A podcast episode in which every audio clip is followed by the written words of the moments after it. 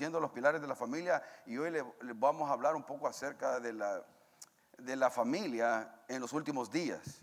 La familia en los últimos días, hablando del contexto de la familia en lo que ahorita está alrededor, lo que está pasando. Y le, pregunto a usted, le pregunto a usted, eh, ¿por qué la familia está en la condición que se encuentra hoy? ¿Por qué la familia se encuentra en la condición, el estado que, se encuentra hoy, no? ¿Por qué, la familia se está desintegrando a un, a un nivel muy alarmante? Se sigue desintegrando, se sigue destruyendo y, y las estadísticas son alarmantes, ya voy a ir a ellas. Pero la pregunta sería para nosotros, para usted para mí, sería, ¿está mi familia en un estado saludable? ¿Está, está mi, mi familia en un estado óptimo? ¿O está casi,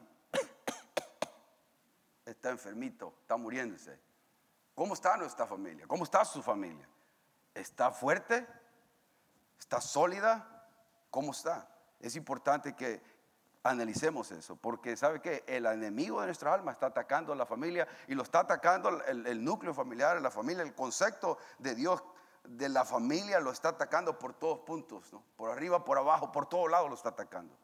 Y hay presión en la familia, hay, hay tensión, porque nos están atacando Uh, primer lugar desde el punto de vista que no se valoriza la unión entre un, hombre, entre un hombre y una mujer, que no se le da el lugar, la importancia que eso tiene para que los hijos y la familia se desarrollen normalmente, eso es ya una presión a la familia. Y otras cosas, leyes y, conceptos que están enseñando, ya no solamente en colegios universidades, sino ya la están enseñando en las escuelas elementarias. Entonces está, está duro esta, esta situación, pero nosotros como pueblo, como hijos de Dios, debemos estar pendientes de esto, porque la Biblia nos prepara, nos instruye y nos dice lo que tiene que, pasar. Les voy a dar unas estadísticas nada más para que pensemos en esto, que está seria la situación y que levantemos la guardia nosotros como, ah, como sacerdotes, como padres de nuestro hogar, como madre o como inclusive hasta como hijos, que levantemos la guardia y que lo tomemos en serio, porque esto trae mucho dolor está trayendo mucho dolor a los padres, está trayendo mucho dolor a los hijos, está trayendo dolor a los amigos, a los familiares. Entonces eso trae dolor. Todo eh, eh, eh, lo que les voy a leer al respecto. Estas estadísticas son recientes, hermano. Y la fuente de esta estadística, las voy a decir nada más porque no me las estoy inventando, las acabo de sacar de la Census del gobierno, census.gov, o sea, G-O-V del gobierno, pues Census, The Guardian, Survive Divorce, Very Well Family, uh, el Center for Social Justice, Center, así se llama. Entonces, todas estas cosas que le voy a decir son de, de organizaciones gubernamentales fidedignas, no son números inventados míos, ni quiero inflar nada, eh, quiero decirle lo que realmente está pasando. Esa es la condición de la familia hoy. Eh, en primer lugar, decirle esto, mire, son, son 13, voy a ir volar rápido porque después vamos a ir a la palabra de Dios y a ver si usted puede hacer esto. Lo que acabamos de leer con lo que la palabra de Dios dice con respecto al carácter de los hombres en los últimos tiempos. Mire, el primer estadística que le doy es esto. Dice que el 36.6% de todos los matrimonios en Estados Unidos terminarán en divorcio, el 36.6%. Ahora, usted dice, ah, muchos hemos estado diciendo 50, como 50, y todos nos alegramos, ha bajado. No, no es eso. El mismo estudio dice, eh, eh, demuestra esto. Sin embargo, mientras que la tasa de divorcio está disminuyendo, el número de personas que se casan también está disminuyendo. disminuyendo. O sea, que no es que haya bajado la tasa de divorcio en sí, sino lo que pasa es que no se están casando la gente. No se está cansando. No están uniéndose en matrimonio. Por eso es que no se registra como divorcio, porque no, se casaron. También, este, y otros porque no se pueden divorciar, porque les es muy caro y prefieren quedarse así, nunca se registra, pero están divorciados y hacen sus vidas, hacen sus vidas, pero nunca se llega a consolidar eso. Por eso es el 36.6. Pero la cifra es alarmante aquí en Estados Unidos, que es la más alta en todo el mundo. Según esto, además de una investigación publicada por las Naciones Unidas, Estados Unidos tiene la tercera tasa de divorcio, o la tercera, más alta del mundo. y aquí vivimos nosotros, no sé, los países de Latinoamérica, yo sé que nos escuchan en, en Argentina, nos escuchan en México, El Salvador, Guatemala, muchos países nos están escuchando. No sé cuál es la tasa de divorcio ahí, pero eso es aquí dentro de Estados Unidos. La mayoría de las personas se divorcian por falta de compromiso, es la segunda razón. Y yo no voy a entrar a los detalles aquí. Si me pasamos aquí toda la mañana el análisis de cómo llegaron a eso, pero la mayoría de las personas se divorcian por falta de compromiso. El 73% de las personas se divorcian por falta de compromiso. 73%, sin ninguna razón. Sin ninguna razón, solamente no quieren compromiso. Después dice de esto el 56% se divorcia porque discuten demasiado. Solo por, discutir. Es, eh, estar peleando. El 55% se divorcia por hacer trampa, lo que ellos, o, o, ¿cómo se dice? Por, por inmoralidad, pues por alguno de los dos causa una infidelidad. Aparte de esto, el 46% de las personas dicen que la razón por la que se divorcian es que se casaron demasiado jóvenes. El 45% tenía expectativas poco realistas en lo que respecta al matrimonio. Aquí lo tiene. Los que han oído a mí les he dado la realidad del matrimonio. Creo que de algo, algo los ha preparado, si han prestado atención. Si se durmió en esa parte, pues ni modo.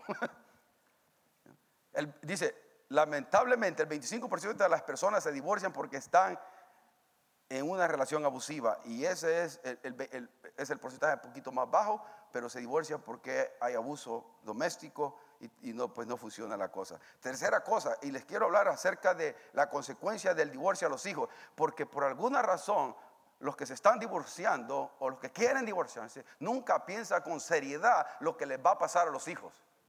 No lo piensan con, con seriedad. Ah, van a estar bien. Van a estar bien.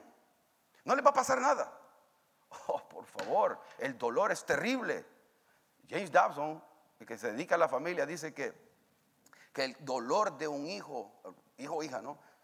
es mucho más grande en el corazón de una persona que cuando uno de los padres muere.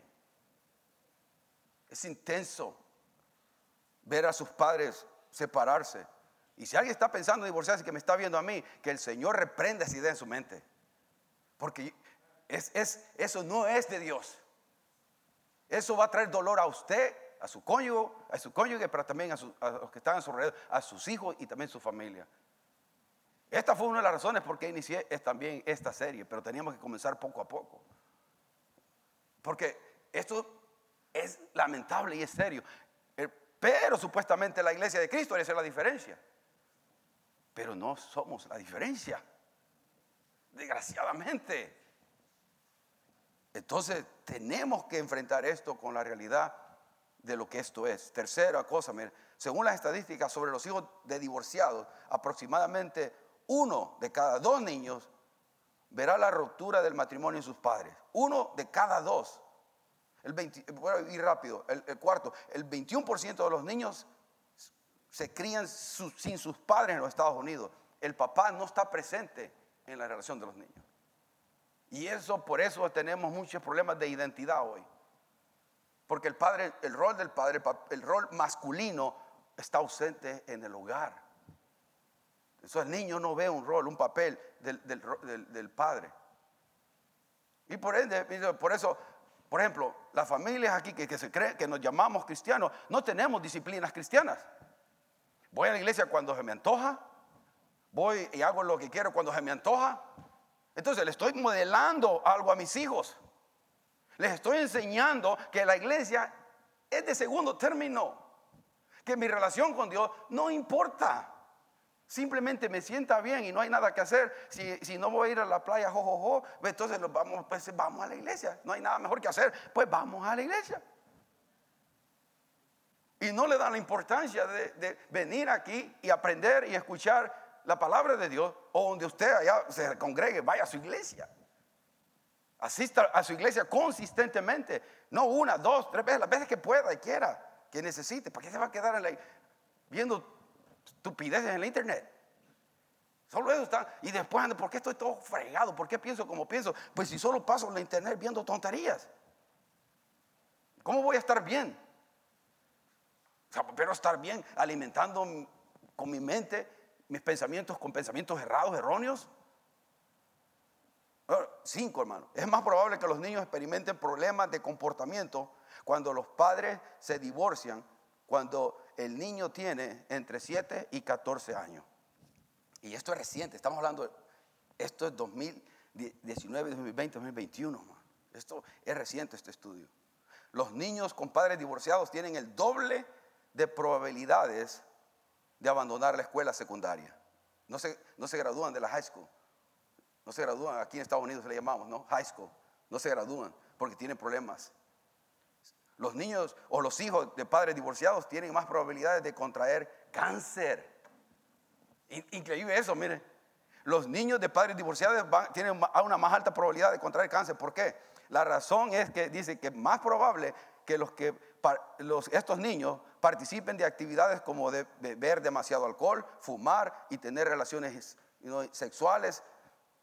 Entonces, dice, todas estas actividades se ha demostrado que aumentan los riesgos asociados con el desarrollo del cáncer. O sea, hay, una cadenita, hay, consecuencias, hay repercusión.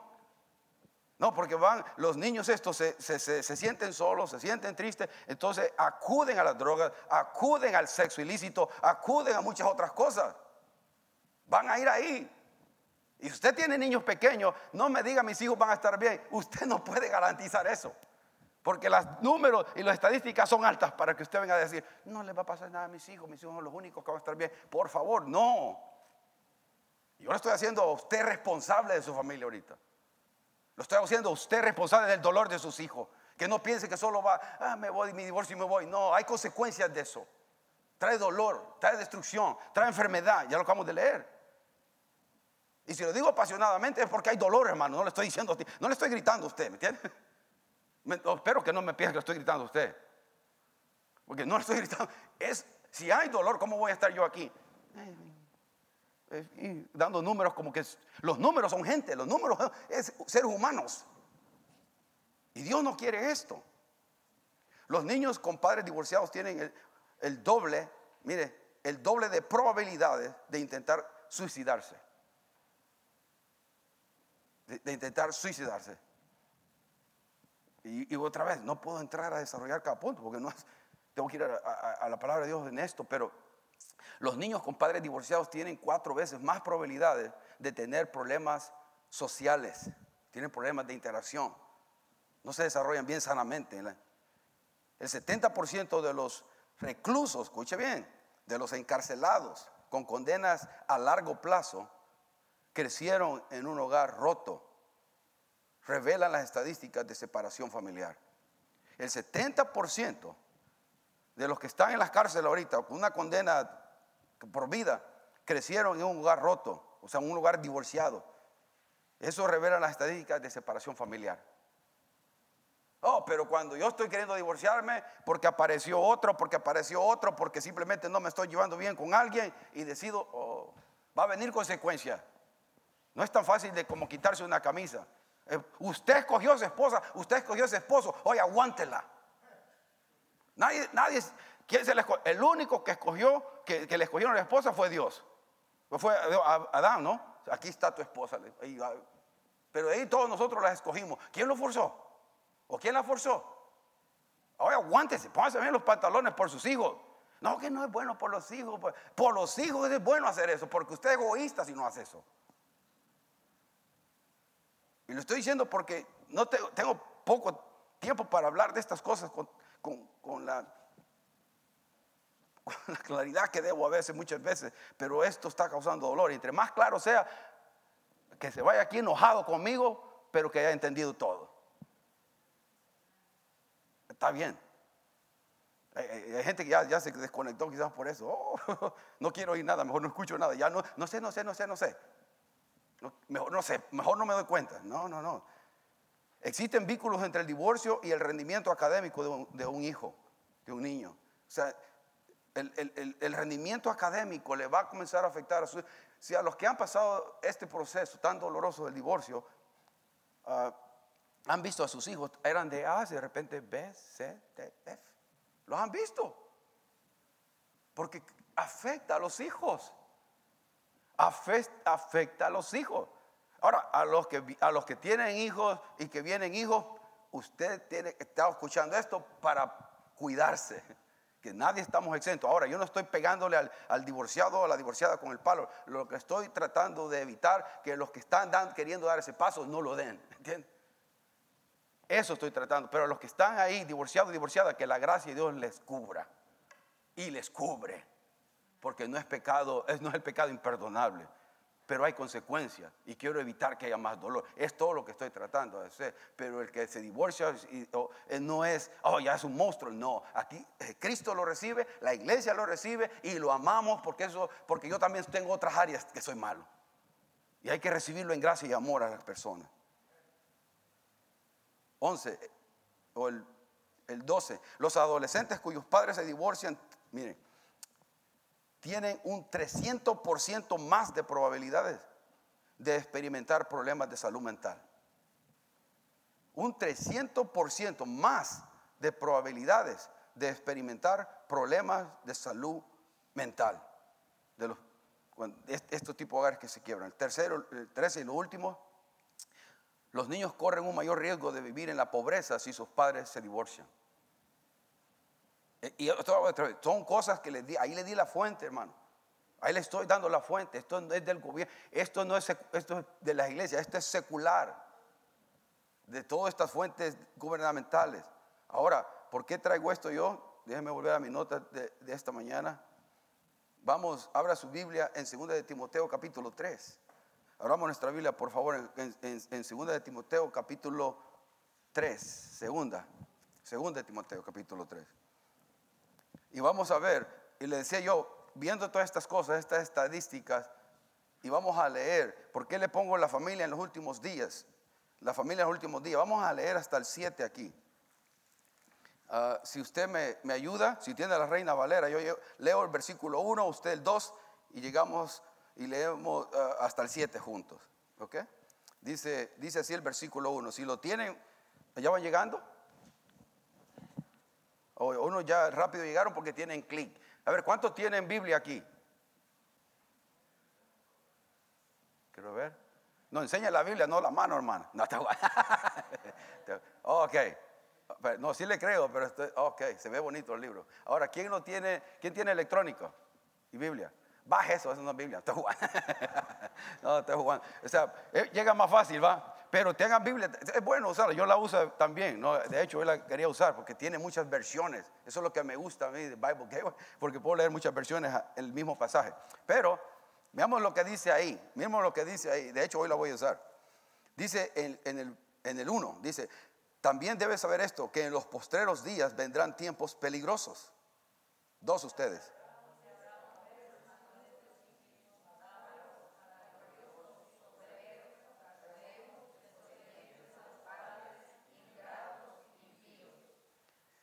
Sin afecto natural, implacables, calumniadores, intemperantes, crueles, aborrecedores de lo bueno.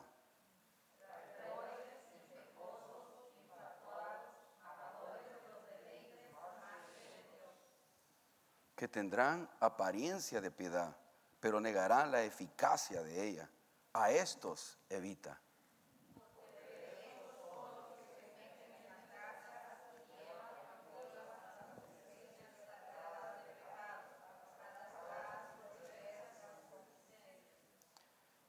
Estas siempre están aprendiendo y nunca pueden llegar al conocimiento de la verdad. Otra vez, todos juntos, el versículo 1 dice, también debes saber esto, que en los postreros días vendrán tiempos peligrosos. Ahora, déjeme declararle algo. Pablo aquí no está hablando ni de guerras, ni de hambre, ni de enfermedades, de ninguna calamidad o catástrofe que está pasando. Aquí se está refiriendo directamente al carácter de los hombres en los últimos tiempos. Se está refiriendo al carácter, escúcheme bien, los principios, los valores de los hombres de los últimos tiempos. ¿Cuál va a ser la cosa que va a motivar o va a ser ah, más claro ver con mayor frecuencia, con mayor intensidad en los últimos tiempos? Esto es lo que vamos a ver, porque ahí dice, debemos saber esto, que también en los postreros días, en los últimos días que estamos viviendo hoy, vendrán tiempos peligrosos. La palabra es difíciles, ¿no? Difícil. La palabra ahí, fíjate, en Mateo 8, 28, Eh, por favor, búscame ese, Oscar, lo puedes poner en la pantalla, por favor. Mateo 8, 28. Yo lo tengo acá, pero quiero leerlo todo y quiero que usted me diga cuál es la palabra peligroso en ese versículo. 8, eh, 28 de Mateo. Y usted identifique la palabra que Jesucristo usó, o la palabra que Dios usa ahí, hablando de los dos demonios gadarenos. ¿Los está ahí? Dice, mire, a ver si usted me ayuda, vamos a mover un poquito aquí. Cuando llegó a la otra orilla, a la tierra de los Gadarenos, vieron a su encuentro dos endemoniados que salían de los sepulcros, feroces en gran manera, tanto que nadie podía pasar por aquel camino. ¿Cuál es la palabra peligrosos ahí? Porque en el original, ¿cuál cree que usted es? Feroces. Es la palabra feroces. Esa es la palabra que se usa aquí, se usa Jesucristo o, la palabra Dios la usa aquí, ¿no? Mateo la usa aquí para describir esto. La, única vez que se usa esta palabra peligroso. Son tiempos difíciles que estamos viviendo, hermano. Usted ve las noticias, la frialdad con que se cometen asesinatos, la frialdad que se comienzan abusos de toda clase, de toda índole, violaciones. Uh, son tiempos difíciles, pero no está hablando otra vez de de terremotos, enfermedades o calamidades naturales. Está hablando del carácter del hombre, de la maldad del hombre, lo feroces que se va a volver el hombre, sin ninguna conciencia, aniquilan y matan. Acabamos de ver esta noticia en San José, que por venganza y por envidia afectan a ocho familias o nueve familias, murieron ahí. Y a uno, Jaime, es familiar primo ¿no? de, de, estas familias allá en San José. No, e, esto es real. Pero uno piensa, a mí no me va a llegar. No, son tiempos difíciles. Son tiempos bien difíciles que muestra el egocentrismo del hombre. Sigue diciendo ahí, mire, en el capítulo, el versículo 2, porque habrá hombres que. ¿Qué dice? Porque habrá hombres que. Tiene la Biblia, en este, volvamos a Segunda de Timoteo 3, 2, ¿no? Porque habrá hombres amadores de sí mismo. Amador, el egoísmo y el amor enfermizo, de uno mismo va a ser excesivo en estos últimos tiempos.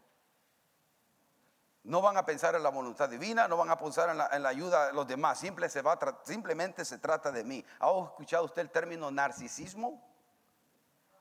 Eso es lo que ahora caracteriza eso. Un narcisismo es una admiración excesiva y exagerada que siente una persona por sí misma, por su aspecto físico o por sus dotes o cualidades. Ese es narcisismo, alguien que piensa, se ve al espejo y qué chulada de hombre. Y todo, todo es de, nosotros, ¿no? todo es de nosotros. Fíjate, me encantó lo que dice William Barclay alrededor de esto, de este pensamiento de amadores de sí mismos. Y ahí va a aparecer en su pantalla el pensamiento ese. Lo puse ahí. Dice, en, el momento en que un hombre hace su voluntad el centro de su vida, relaciones, la relación divina o relaciones divinas y humanas son destruidas. Tanto la obediencia a Dios como la caridad por los hombres se vuelven se vuelve imposible. La esencia del cristianismo no es la coronación, ¿no? o la, coronación del yo, sino la anulación del yo, es morir. Dice que, por eso me encanta, el momento en que un hombre hace su, lo que, su voluntad, se va a hacer lo que yo quiera, como yo quiera, y se olvida de la voluntad de Dios y la caridad y la ayuda de los demás, desde ese momento, hermano, comienza, estamos mal, está mal la cosa, se vuelve imposible que podamos, que se pueda, podamos experimentar un vivir diferente en, las naciones o en la iglesia, en las mismas iglesias.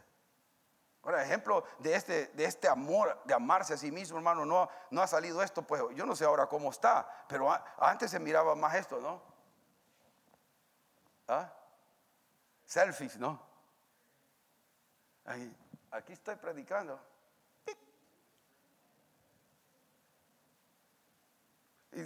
Y, usted, porque, y, todo el centro, ¿no? Y, poner bien todo atrás, que esté bien todo, ¿no? Que se mire todo bien.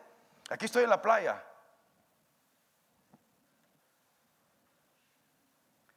Selfies. Ya, ya. Y, enseñan, y, las muchachos, y los muchachos enfrente del espejo se toman.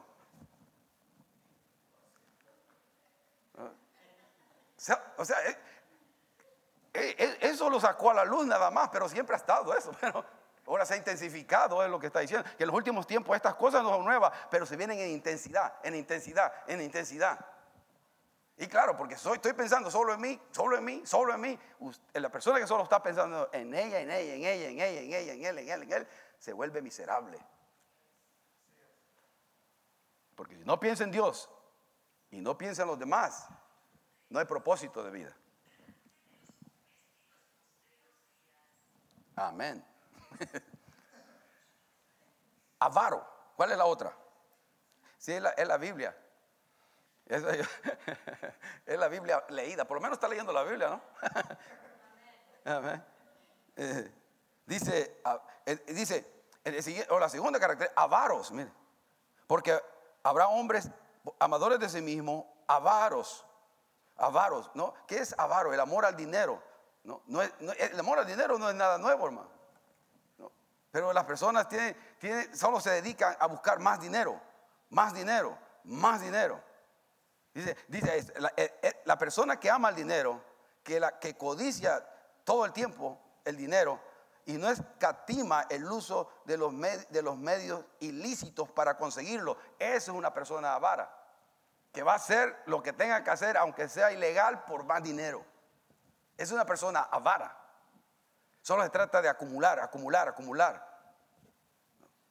Y, nosotros tenemos que tener cuidado eso.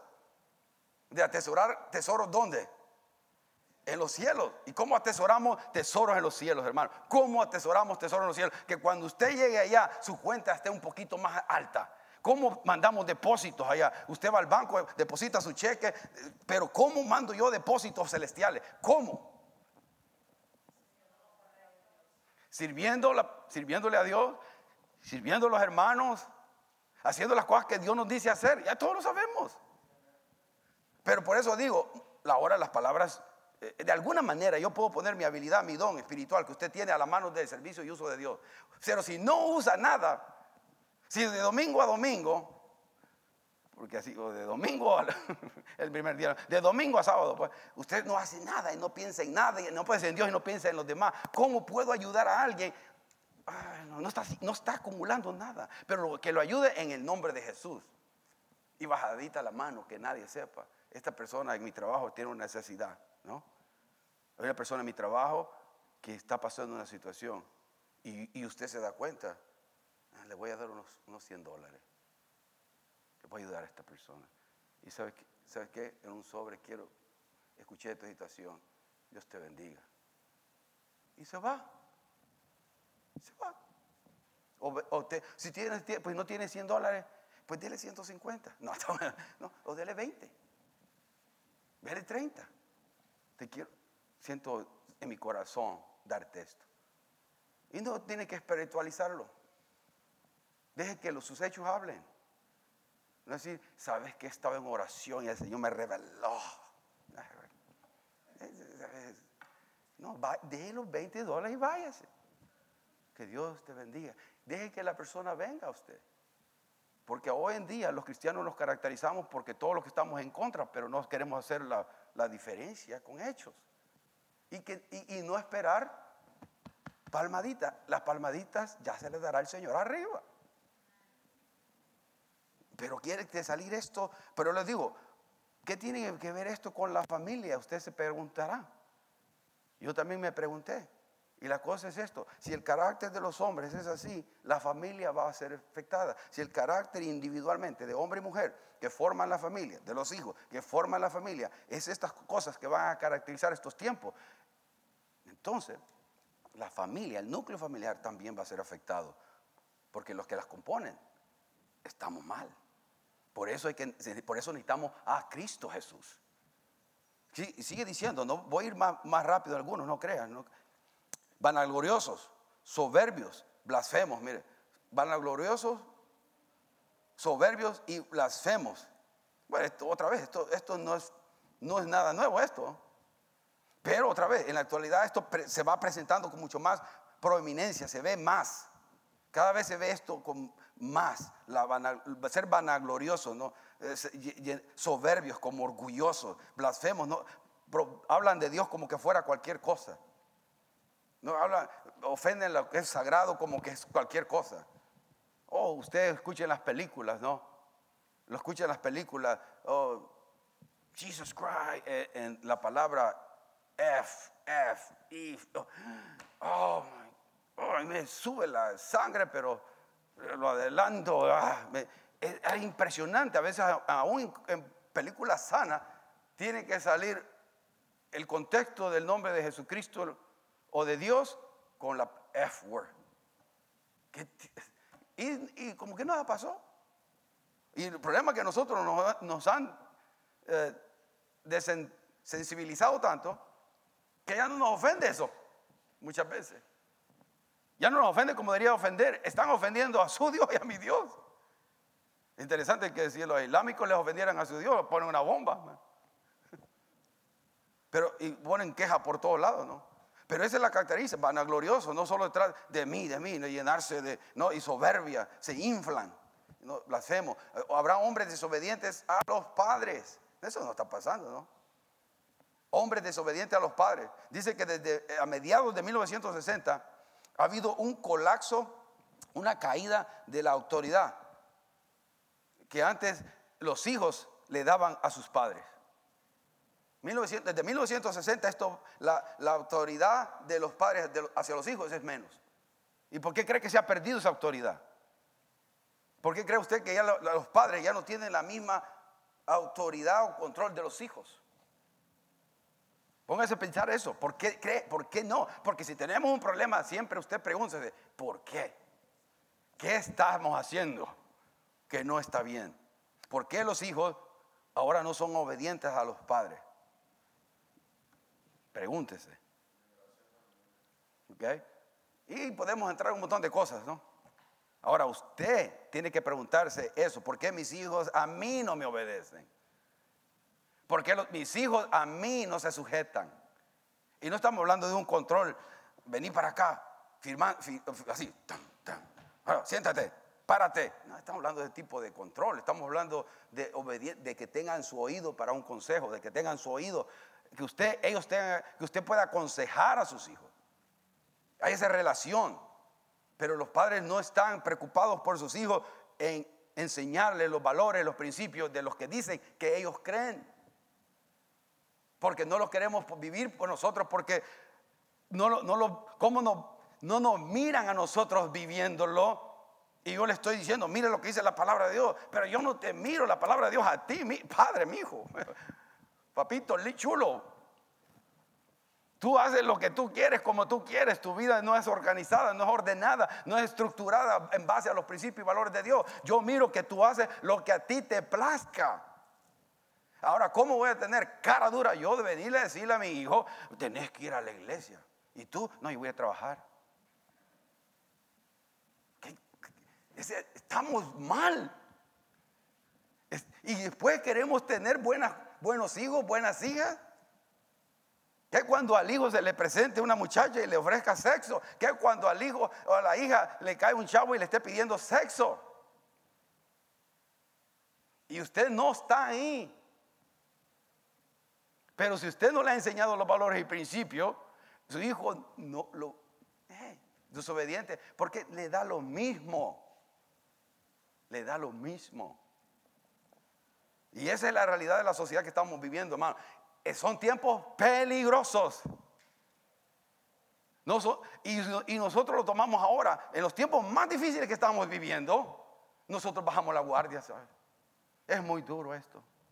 Lo más fácil es que mejor me relaje, me vaya a Hawái, me tome de vacaciones y que me toquen el... Mientras todo alrededor se está desarmando. Y todo lo que hago yo es, no, no, no miro nada, no miro nada. Con ignorar la realidad de las cosas, lo, ignorar lo que está pasando, no repara nada. Es agarrar los toros, como dice el toro, pero en el nombre de Jesús, Señor, bendice mi familia, ayuda a mi familia, bendice a mi esposo, bendice a mi esposa. Voy a luchar por mi familia, no me voy a dar por vencido, voy a seguir creyéndote, voy a seguir confiando en ti. esa guerra, esa guerra nadie la va a hacer más que usted por su familia y por sus hijos. Y sigue diciendo ingratos, que quiere decir malagradecidos, ¿no? ¿Ha oído el término que hoy en día los, los, se dice que los, um, los milenios, entitlement, son, I'm entitled. Se cree ese término de entitlement, de que del mundo me debe a mí algo. El milenio, los mileniales, ahora no es culpa de ellos, parte de todo el bombardeo de todo lo que está alrededor, que le enseñan en los colegios y universidades. Es, ah, me debes esto. Además ahora, ¿cómo se está lanzando eso? Depende del gobierno, no dependa de tu esfuerzo y trabajo. Antes uno, el que se graduaba porque se graduaba trabajando y yendo a la escuela. Ahora no, no, todo quiere que se le dé a uno. Hey, me tiene que dar, pues. Me tiene que dar dinero. Me tiene que dar para, para, mi, para mi, eh, mi, colegio, para mi universidad. No, no, no. Yo, fui a la universidad, trabajaba, yo trabajaba ocho o nueve horas iba a la escuela también. O sea, e, eso fue, es, más, eso es ético. Eso es lo que Dios dice. El que no trabaja, ¿qué? Y ahora mucha gente no quiere trabajar porque le está llegando la ayuda del gobierno. Solo está esperando. Mano, hay muchas o muchos lugares de trabajo, porque la gente no quiere trabajar. La hermana, una hermana me está diciendo que la, las, uh, una fruta, que no hay gente que la recoja, porque la gente está recibiendo cheques del, gobierno y ganan más. Eso es triste. Y la persona está ahí como, como leech, no, I'm sorry, pero eso es chupando sangre de todos los que estamos trabajando, de todo el sistema. Porque el gobierno no lo está dando, todos nosotros lo estamos dando y se va a pagar tarde o temprano en una inflación. Una inflación donde usted vaya a poner gas va a estar 5, 6, 7 dólares el galón. Pero mientras me llega el dinero ahí mi cuentecita, se siente bien solo para malgastarlo. Porque dinero que llega mal también se va mal. Pero e, eso es el tiempo que estamos malagradecidos. Mira, malagradecidos porque muchos tenemos nuestras manos, nuestros pies, nuestra mente, y todo trabajo dignifica al hombre una vez sea honesto.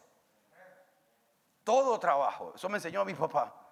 No importa lo que haga. Yo trabajé tres años y medio en Carl Jr. Me gustaba la Western Bacon, por cierto, todavía. Trabajé tres años y medio ahí y me gozaba haciéndolo. Me pagó la escuela dos años en East Lake College.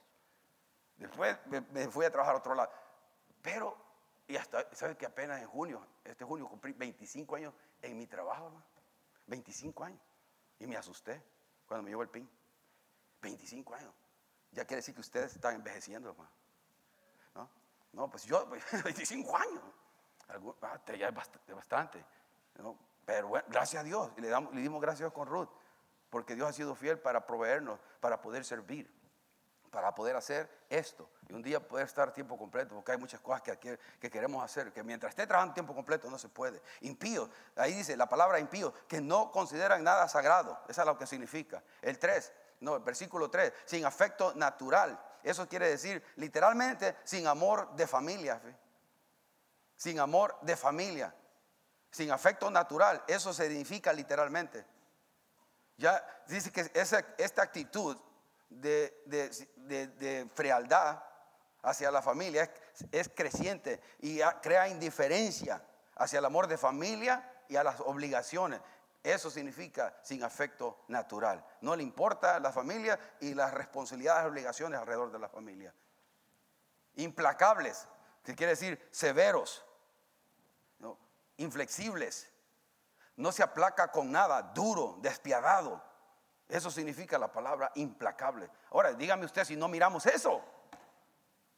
Es, lo que quiero mantenerlo leyendo, pero mire lo que está viendo en las noticias, mire lo que está pasando, porque aquí está diciendo que estas son señales de los últimos tiempos.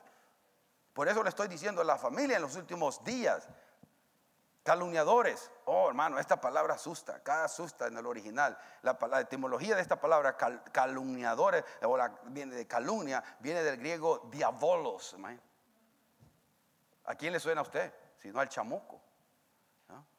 Diabolo. Cuando calumniamos a alguien, cuando atacamos la reputación de una persona y queremos difamar a una persona y hacerle daño, nos parecemos al diablo. Ahí dice la palabra calumnia es diabolos. Estamos eh, queriendo herir la reputación de las personas, hablando mal de las personas cuando no están presentes. No, hermano, yo escucho eso, no siento todos los cuchillazos de vez en cuando. Eso, pasa, es normal. Gente va, que hable gente de, porque, porque uno cree lo que cree. No estoy hablando aquí en la iglesia, estoy hablando de, de gente va a decir cosas. Lo calumnian a uno solamente porque uno cree en algo. O piensa de cierta manera. no nos parezcamos a eso, hermano. Cuando usted amarrémonos la lengua, cuando queramos decir algo, calumniar a, algo, a alguien o vayamos detrás de la reputación de una persona. La, otra cosa, intemperantes. Intemperante, ¿qué significa eso? Dice que aparece cuando alguien no tiene templanza y da rienda suelta a sus pasiones. No, no tiene dominio propio. ¿no? Y deja que la lascivia y los malos deseos tomen control. eso significa la intemperancia. Ahí dice, crueles, aborrecedores de lo bueno. Fíjate, esto de ser aborrecedores de lo bueno dice que causa apatía, una, un rechazo a lo que es bueno, a lo santo y a lo puro. Eso crea, eh, aborrecedores de lo bueno. Ahora dígame usted, si no la gente, si usted se burla cuando algo es bueno, déjeme darle un ejemplo. Si una señorita y un joven se quiere guardar hasta el altar, guardarse virgen o casto para llegar al altar, no espera una ovación en el infierno y no espera una aprobación de sus amigos. Si una señorita o un varón dice, no, yo me quiero guardar hasta darle este regalo de pureza, de santidad con la que me case. Y se van a... Usted está, está loco, ¿no? Hasta le van a decir cosas que suenan bien. Le van a decir, no, pues que hay, que averiguar si va a funcionar. Imagínense. Ah, porque no sabemos si somos compatibles sexualmente. Según el doctor, ah, ya se comienza, ¿no? ¿Usted cree que le van a decir todo muy como, como las consecuencias de eso? Como un, como un embarazo prematuro, como al caer una, al caer una enfermedad venérea. Ah, eso no lo van a decir, no hay que, hay que averiguar a ver si somos compatibles sexualmente para ver si podemos vivir por un buen tiempo bien. Si no funciona, pues dejamos y seguimos con la otra o con el otro, y con la otra y con el otro, y con la otra y con el otro, y ahí va la lista.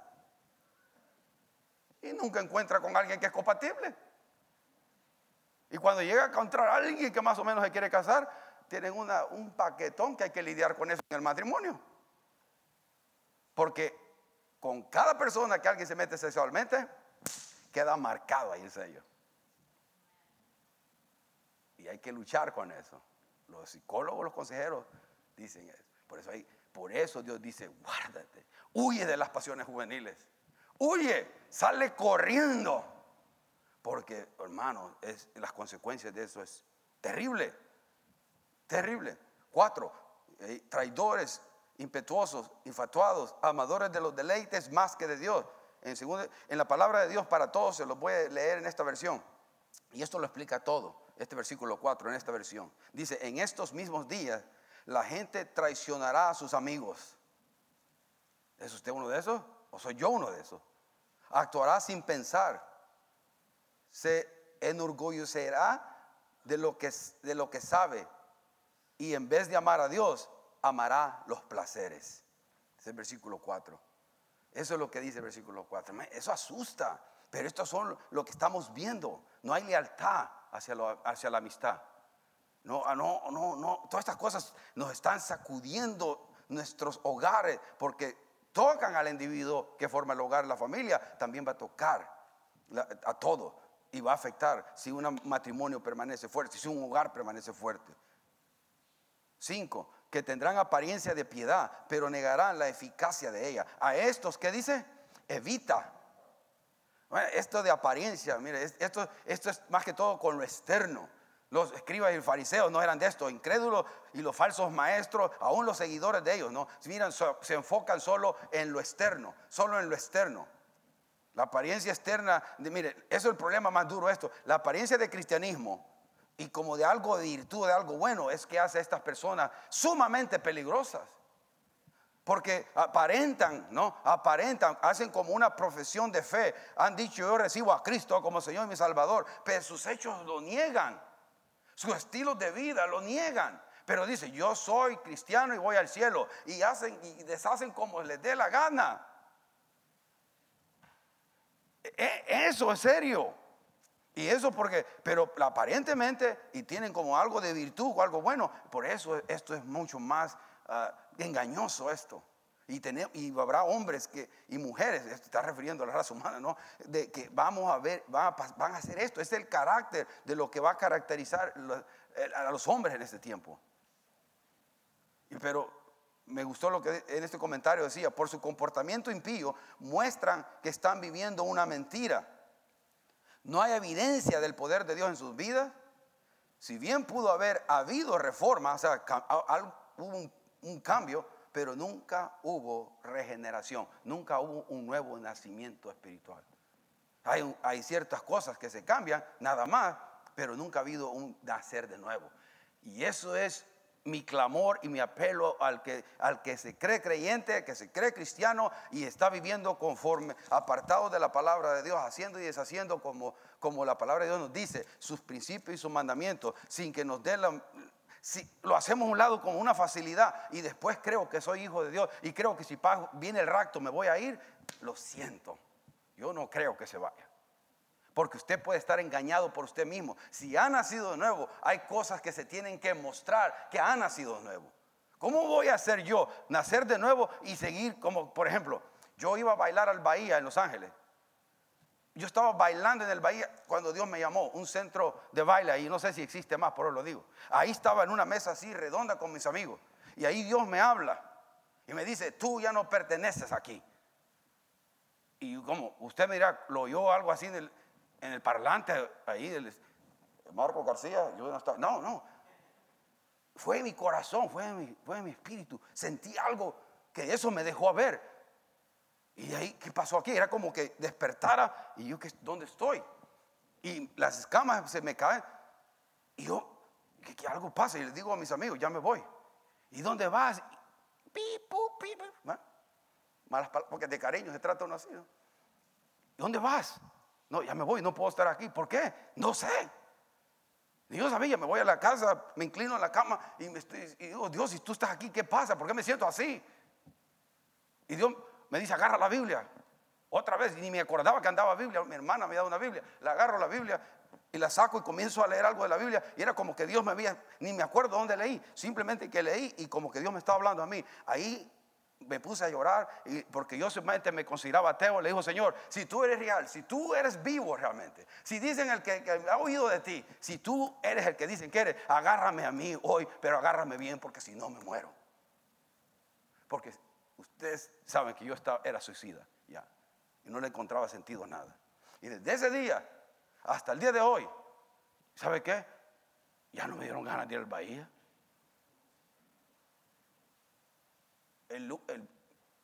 Cada viernes y sábado estaba yo ahí. Y mi amigo Iván me habla, hey, hey, y, pipa va. Vamos y me ofendía ya. Me ofendía cuando me trataba así. ¿Y por qué me ofende si alguien me, decía peor cosas? y había el cariño. Y, y, ¿sabes qué? No voy a ir a, bailar hoy. ¿Pero por? ¿Qué? No siento deseo algo me pasó el domingo, recibí a Cristo y, me, cambió, siento algo diferente y no sé qué es. y hubo silencio al otro lado del teléfono. Y, y eh, sí, los teníamos cariño. Me dice, Iván, ¿sabes qué me dice? Te entiendo, te respeto, está bien. Ya nunca me habló. Y yo lo miraba en la, en la clínica donde trabajamos y yo le hablaba del Señor le hablaba todo del Señor, de la del nuevo nacimiento. Pero estoy diciendo, cuando uno nace de nuevo, yo no sabía por qué esas cosas se fueron, hermano. Yo robaba en Carl y ya no podía robar. Es cierto, hermano. Para el gas, decía yo, tienen dinero, ¿no? Ahí nos, nos arreglamos con alguien. Pero, ahora, él era creyente y de repente quiero robar y no puedo robar. Y, no, yo no había oído nada que me diga, no robes, no, no, no hagas eso. Hermano, el nuevo nacimiento es real. Nacer de nuevo es real. Si prestamos atención a la voz del Espíritu Santo, es real. Pero lo tenemos tan oprimido, tan callado la voz del Espíritu Santo, que cualquier cosa toma control de nosotros. Y cualquier cosa toma control de nuestras pasiones y deseos. No, el Espíritu Santo es el que debe gobernar. Ser llenos del Espíritu Santo, nos dice la palabra de Dios. Del control, del dominio. Que le demos el dominio, el control a Él. Para poder ser diferente en un mundo que está viviendo en caos. Termino con esta lectura, hermano. Otra vez, vamos a, quiero, Romanos 1, vaya a Romanos 1, por favor, y con esto termino y oro. Vamos a leerlo, nada más. Voy a usar disciplina aquí. Voy a usar disciplina y quiero que escuche lo que la palabra dice, porque este otro pasaje paralelo que habla de la característica de las cosas que deben estar aconteciendo en los últimos tiempos.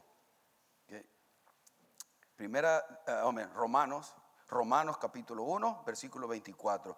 Vamos a leer del 24 hasta el 32, por eso solo lo voy a leer. Tengo como tres, tengo como tres minutos y me es más que suficiente.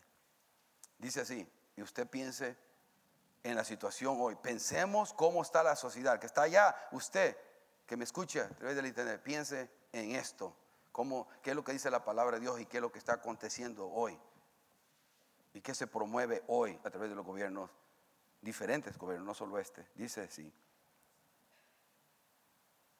Por lo cual también Dios los entregó a la inmundicia en la concupiscencia de sus corazones, de modo que deshonran entre sí sus propios cuerpos, ya que cambiaron la verdad de Dios por la mentira, honrando y dando culto a las criaturas antes que al Creador, el cual es bendito por los siglos. Amén.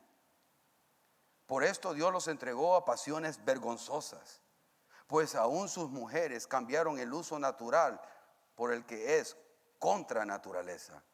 Y de igual modo, también los hombres, dejando el uso natural de las mujeres, se encendieron con lascivia unos con otros, cometiendo hechos vergonzosos hombres con hombres, y recibiendo en sí mismo la retribución debida a su extravío.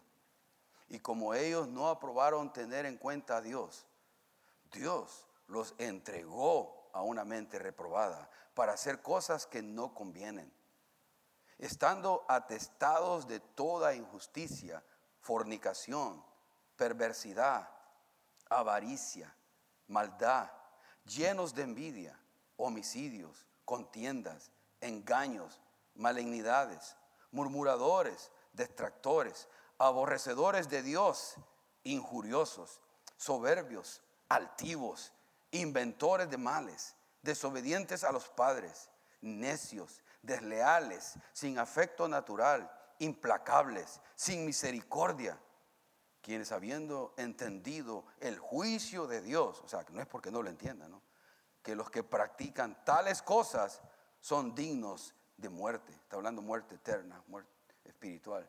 No, solo las hacen estas cosas, sino también se complacen con los que las practican. Señor, son tiempos difíciles que estamos viviendo. Peligrosos, tal como el apóstol Pablo lo describe en el carta de Timoteo. Feroces, pero, Señor, tu palabra también dice que es más fuerte el que está en nosotros que el que está en este mundo.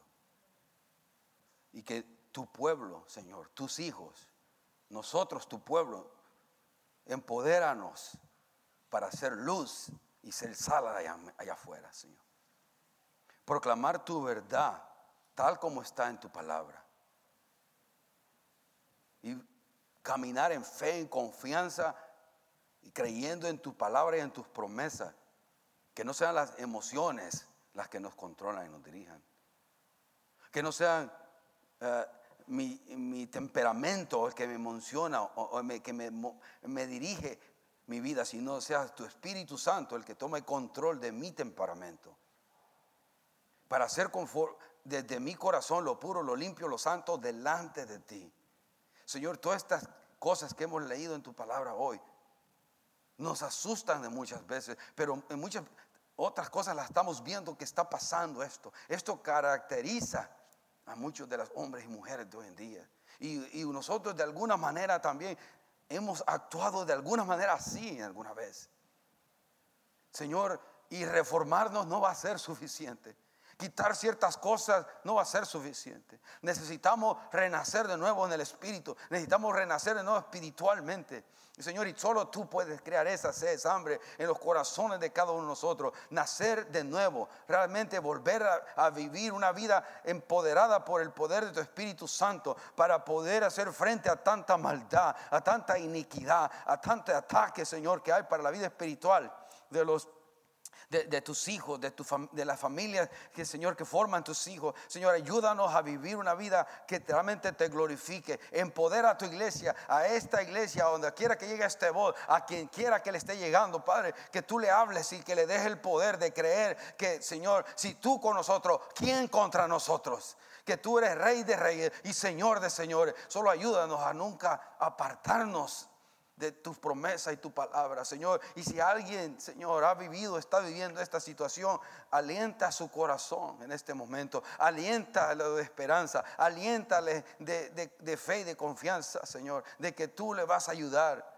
que la gracia y la misericordia siempre están ahí para aquel que se acerca a ti con un corazón contrito y humillado para pedir perdón por estas, si hemos hecho cosas similares a esta, que la sangre de Cristo nos limpia y nos perdona. Señor, que en ti encontramos gracia siempre, que en ti encontramos perdón siempre, una vez en cuando nosotros nos arrepintamos genuinamente. Ayuda a, aquel que, a, aquella persona que está teniendo una lucha espiritual de hacer una decisión de seguirte y entregar su vida a ti completamente. Señor, quieres hijos tuyos comprometidos, quieres hijos tuyos que realmente quieran pagar el precio. Y, Señor, ayúdanos para que se desarrolle una generación antes de tu venida, que tengamos capaces, que tengamos de nuevo, que tengamos valor de anunciar las nuevas buenas de Jesucristo y que las fuerzas del, del, del infierno no van a prevalecer contra la iglesia, tu iglesia, Señor. Pero ayúdanos a creer y confiar, Señor, porque la, nuestra, creemos, pero a veces nuestra fe se, debilita, Señor. Y tú, únicamente tú puedes sostenernos. Y como oraba el pastor Dan, Señor, que nos deje un avivamiento y ese avivamiento comienza con nosotros. Comienza conmigo. dame hambre de tu palabra, Señor.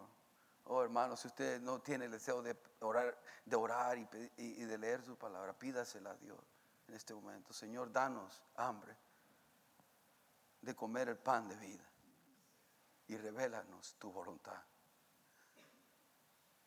Señor, perdóname porque no he leído tu palabra en mucho tiempo. Perdóname porque no te he buscado en oración mucho tiempo. Y yo me he llamado tu hijo, yo me he llamado tu hija devuelve ese primer amor y ese deseo de volver a tu palabra y a la oración para que tú desarrolles en mí discernimiento de los tiempos y poder entender cuál va a ser mi rol al enfrentar la maldad que, que cada vez se incrementa y el pecado que cada vez nos acecha cada vez más. Ayúdanos, Señor. Ah, ten misericordia, Señor. Sé misericordia. Porque hay mucha maldad, Señor. Y hay mucha iniquidad. La podemos sentir, Señor, y la podemos ver palpablemente. No solamente allá afuera, sino en nuestras propias vidas. No solo lo que vemos en las noticias, sino también lo que está en nosotros. Que no podemos ocultar nada delante de ti. Es que, Señor, gracias por tu Hijo Jesús, que tomó el castigo que me correspondía a mí en la cruz del Calvario. Gracias por morir por mí.